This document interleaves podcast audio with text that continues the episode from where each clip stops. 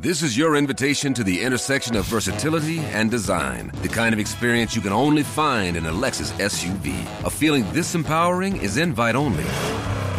Fortunately, you're invited. Experience the versatility of the complete line of Lexus SUVs and some of the best offers of the year on select models at the Invitation to Lexus sales event, now through April 1st. Experience amazing at your Lexus dealer.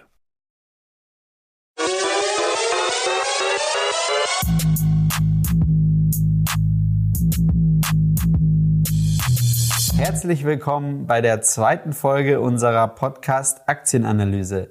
Mein Name ist Matthias Dvorak. Und ich bin Isabel Schommers. Bevor es losgeht, nochmal ganz kurz, was wir hier eigentlich machen. Jeden Samstag stellen wir auf dem YouTube-Kanal Mission Money ein paar Aktien zur Wahl und ihr stimmt dann darüber ab, welches Unternehmen Isabel in der folgenden Woche auf links dreht. Die ganze Analyse gibt es dann übrigens auch zum Nachlesen kostenfrei in unserem Newsletter, wo ihr euch auf mission-money.de slash newsletter anmelden könnt. Aber jetzt genug dem sinnlosen Vorgeplänkel. Letzte Woche habt ihr für Verizon abgestimmt und Isabel hat die vergangene Woche vor dem Bloomberg verbracht. Hast du eigentlich überhaupt geschlafen zwischendurch mal? Ja, aber nur ganz wenig. Aber ich muss dir noch was erzählen.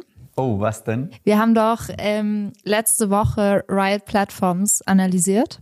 Ja. Und ähm, da meinte ich doch zum Ende, die Aktie ist mir zu risikoreich. Stimmt, das war dein Fazit. Genau. Ich habe sie mir gestern gekauft. Und jetzt ähm, hoffe ich mal, dass meine eigene Empfehlung gestimmt hat. Ja, da müsst ihr wissen, Isabel ist nämlich unsere angehende Profi-Analystin.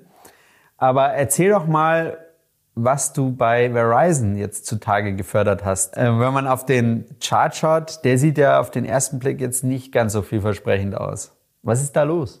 Nee, also wenn man sich den Chart anschaut, dann sieht es absolut nicht vielversprechend aus. Die Aktie hat seit Anfang des Jahres fast äh, 30 Prozent verloren. Und ähm, das liegt vor allem daran, dass dieser Konkurrenzkampf in dem US-Mobilmarkt einfach immer ähm, stärker wird, immer mehr zunimmt. Jetzt zum Beispiel ist erst vor kurzem Amazon auch in den Markt eingestiegen. Haben Sie es jetzt echt gemacht? Sie haben es jetzt echt gemacht, ja. Es gab ja lange Gerüchte und so und jetzt haben sie es echt gemacht und ähm, bieten ihren Prime-Kunden eben vergünstigte Tarife von dem Anbieter Dish an. Das ist natürlich nicht gut für Verizon.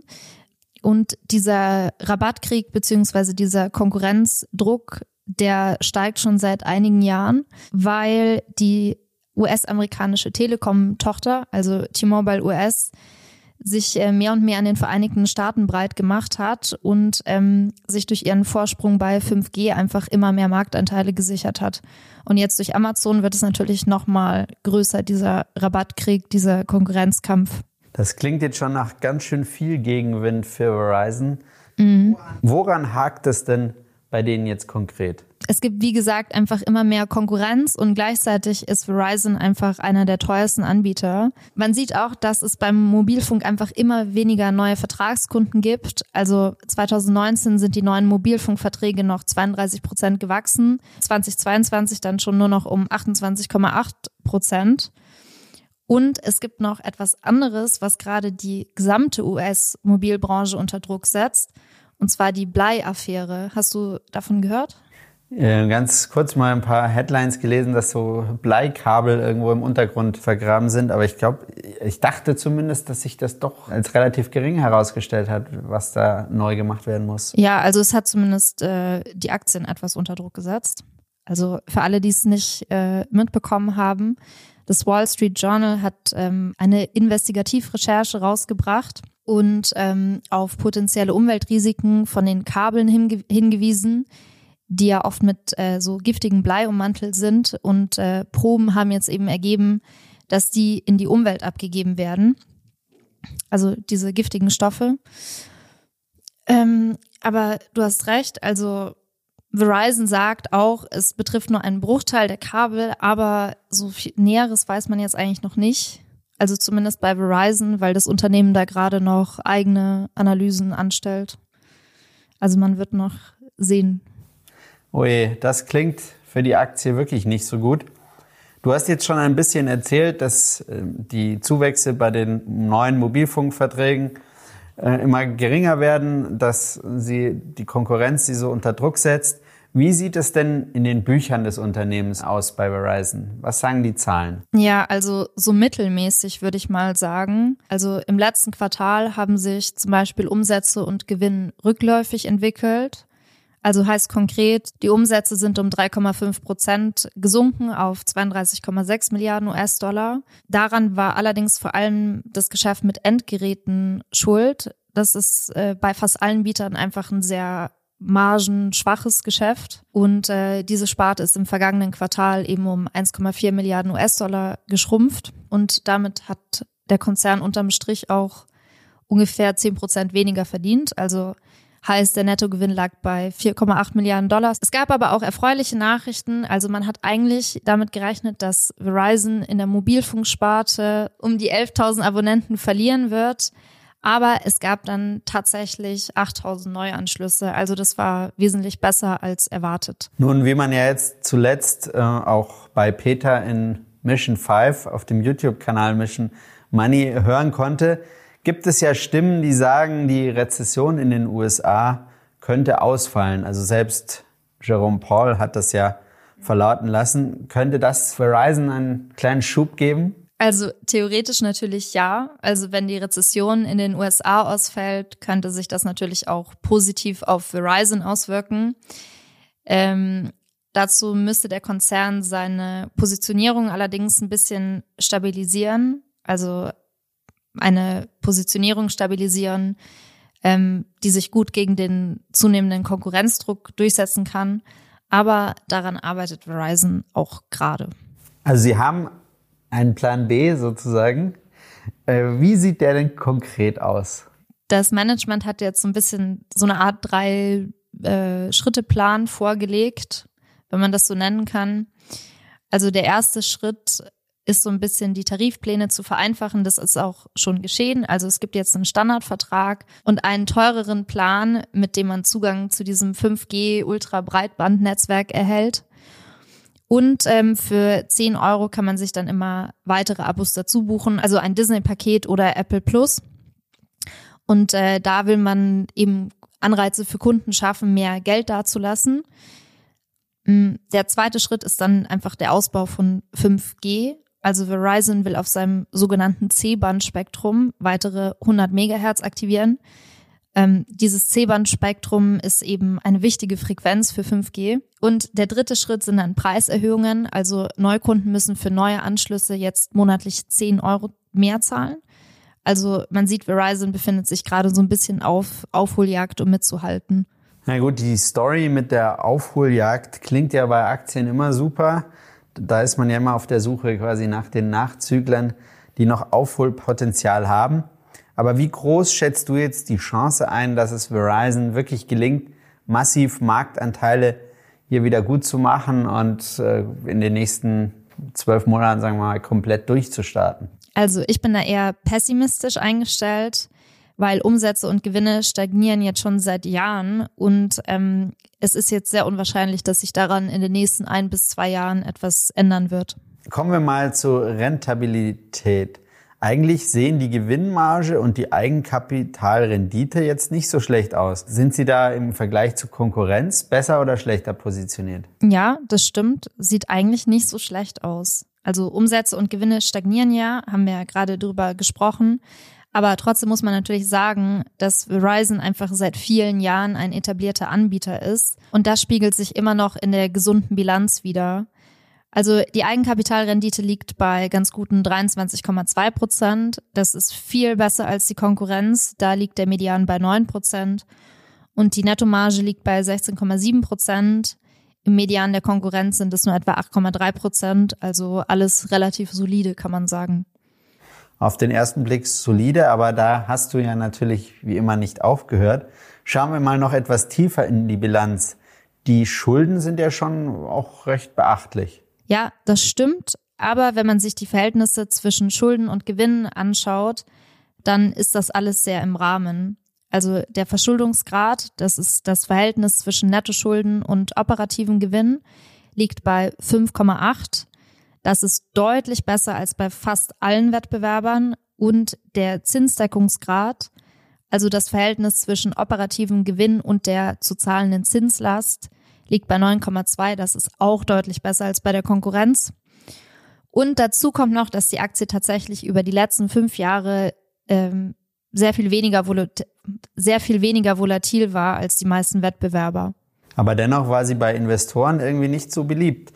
Könnte es vielleicht daran liegen, dass die Wachstumsfantasie fehlt? Also das entnehme ich jetzt zu deiner Analyse. Man weiß ja jetzt nicht wirklich, woher da die großen Aussichten, die großen Potenziale kommen sollen. Ist die Aktie denn wenigstens günstig? Ja, also die Aktie, kann man sagen, ist geradezu ein Schnäppchen. Ähm, das KGV liegt bei 7,2, also das ist deutlich günstiger als die Konkurrenz. Aber wie du auch gesagt hast, nach jetzt großem Wachstum sieht's nicht aus. Es gibt aber einen anderen sehr positiven Aspekt von Verizon, denn es ist zwar sehr unwahrscheinlich, Kursgewinne einzustreichen, dafür gibt es aber gute Dividenden. Das Unternehmen Verizon gehört nämlich zu den Dividendenaristokraten. Verizon schüttet seit 1999 aus und hat in den letzten Jahren seine Dividenden stetig erhöht und die Dividendenrendite liegt auch fast bei 8 Prozent. Oh, damit ist man sogar in den USA über der Inflation. Also so gesehen nicht schlecht. Was sagen denn deine Analystenkolleginnen? Also ich würde sagen, unter den Analysten gibt es einen ziemlich eindeutigen Tenor. Also von den gültigen Analystenempfehlungen sagen sieben kaufen, 23 halten und drei verkaufen. Und man merkt, dass sich die aktuelleren Studien auch tendenziell eher zu einem Halten-Rating hin verschieben. Ähm, wenn man sich die Kursziele anschaut, dann liegt das höchste Kursziel bei 48,90 Euro. Also Stand heute würde das fast eine Verdoppelung bedeuten. Laut Konsens liegt das durchschnittliche Kurspotenzial so bei 36 Euro. Das wäre ein Plus von 23 Prozent. Man darf sich davon aber nicht so täuschen lassen, denn seit den letzten Analystenempfehlungen ist Verizon auch wieder deutlich gefallen. Das ähm, macht das Potenzial natürlich größer. Was ist denn jetzt dein Fazit zu der Aktie? Hm. Also ich glaube, ich schließe mich eigentlich dem Konsens an. Also ich äh, tendiere auch eher zu so einer Haltenempfehlung. Ich würde Verizon jetzt nicht aus dem Depot schmeißen, wenn ich äh, die Aktie hätte, aber ich würde auch nicht neu investieren. Und du, würdest du dir Verizon ins Depot holen? in mein Aktiendepot würde ich es mir tatsächlich nicht holen, weil es nicht zu meiner Strategie passt. Also die stabilen Dividendenzahler, die habe ich eher als ETF abgebildet. Deswegen bei mir sind die Einzelaktien so ein bisschen mit mehr Kurspotenzial versehen. Hoffentlich zumindest. Warum hattest du dir nochmal Genko Shipping ins Depot geholt? Wegen der Dividendenrendite, ne? Und dem Kurspotenzial von äh, mindestens 50 Prozent im Konsens. Also da war richtig viel zu holen theoretisch. Da sieht man mal, dass das natürlich auch alles keine exakte Wissenschaft ist. Es handelt sich ja hier immer nur um Prognosen und Vermutungen. Aber nehmen wir mal dein Fazit als Wort zum Dienstag. Jetzt haben wir es wieder geschafft. Zum Nachlesen kriegt ihr die Analyse morgen im Newsletter. Also wer sich heute noch anmelden möchte, der kann das noch tun.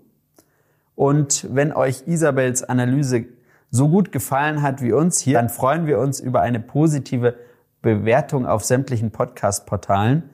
Ansonsten bleibt mir nur noch zu sagen, die im Podcast jetzt hier besprochene Aktie stellt selbstverständlich wie immer keine Kauf- oder Anlageempfehlung dar.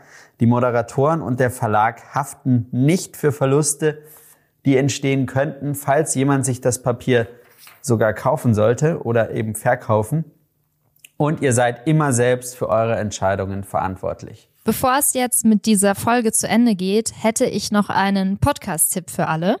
Oh ja, hau raus. Und zwar, du weißt ja, dass ich zurzeit sehr oft im Fitnessstudio anzutreffen bin und ähm, mich auch sehr gesund ernähre, meistens.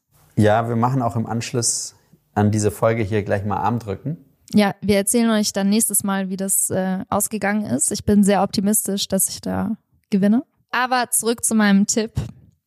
Und zwar habe ich vor kurzem den Podcast auf Herz und Nieren entdeckt. Da sprechen renommierte Ärzte und Forscher über neueste Behandlungsmethoden, Forschungsergebnisse und geben praktische Tipps für den Alltag.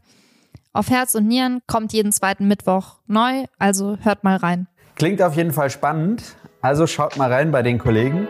Und wir verabschieden uns jetzt bis nächste Woche. Wir haben nämlich noch einen wichtigen Termin bei Peter im Biergarten. Also, ciao. Ciao.